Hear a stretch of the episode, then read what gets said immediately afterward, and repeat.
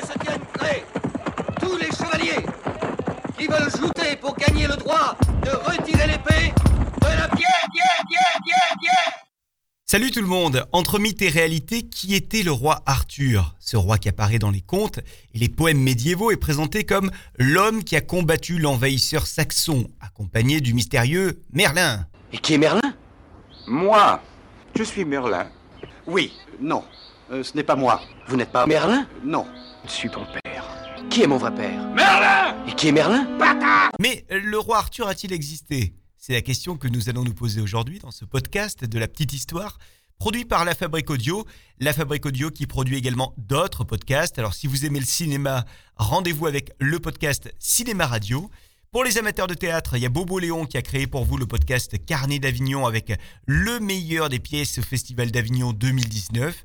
Et puis si vous aimez les voyages, eh bien rendez-vous avec Les Aventuriers, un podcast dans lequel on rencontre des expats de tout poil qui nous racontent leur vie au bout du monde. Le coup du mystérieux chevalier gaulois solitaire à la rescousse de l'opprimé, euh, ça, ça fait vraiment bidon comme légende.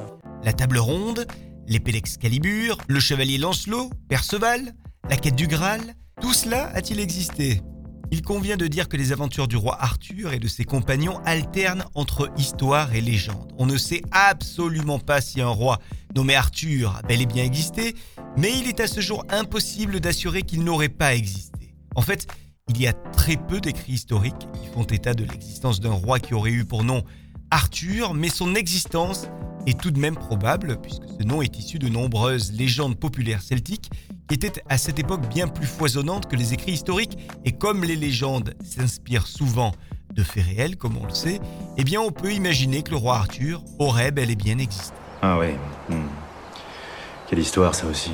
Le document dans lequel le nom d'Arthur est mentionné pour la première fois euh, dans l'histoire date de 830 après Jésus-Christ. Le nom de Arthur y apparaît dans une œuvre intitulée L'histoire des Bretons.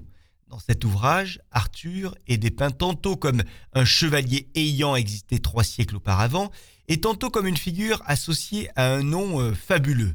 As-tu libéré Excalibur de son rocher?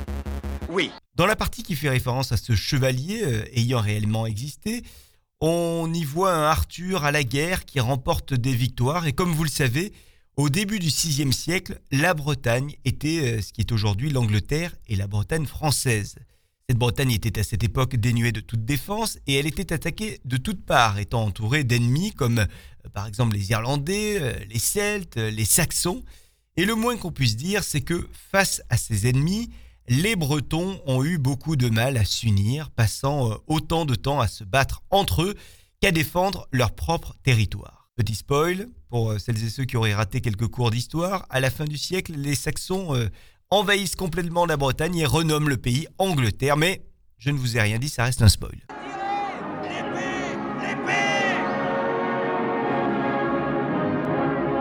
Relevez-vous, père, de grâce. On peut donc lire dans l'ouvrage L'histoire des Bretons qu'Arthur aurait été un chef de clan guerroyant près de la frontière écossaise vers 500 après Jésus-Christ, et la légende d'Arthur aurait commencé à ce moment-là.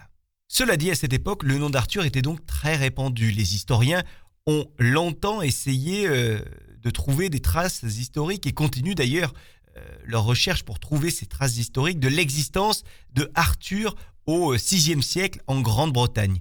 Mais c'est en effet une période sans beaucoup d'écrits historiques. Ça, pour un chevalier pointilleux sur le physique comme vous, Ce qui est sûr en tout cas, c'est qu'après l'ouvrage L'histoire des Bretons, le personnage d'Arthur a été récupéré par deux poètes. L'un est français, l'autre de Grande-Bretagne, Chrétien de Troyes en France et Geoffroy de Monmouth en Grande-Bretagne. Et ce sont deux poètes qui ont fait euh, sa belle réputation à Arthur, devenu ainsi un héros universel aux côtés de Lancelot dans leur royaume de Camelot. mais c'est pas votre allié? Oh, mon allié Le côté magique du roi Arthur n'était paru euh, qu'au XVe siècle sous la plume de Sir Thomas Malory qui a créé le Saint Graal, la table ronde, les épées magiques ainsi que les sorciers. Oh, j'en étais sûr. Si vous vous intéressez au roi Arthur, je ne peux euh, que vous recommander de euh, vous remater euh, les saisons de la série Camelot, l'excellente série Camelot, et puis surtout n'hésitez pas à vous procurer également l'ouvrage intitulé Le roi Arthur, un ouvrage qui a été euh, écrit par le médiéviste Alban Gauthier, professeur d'histoire médiévale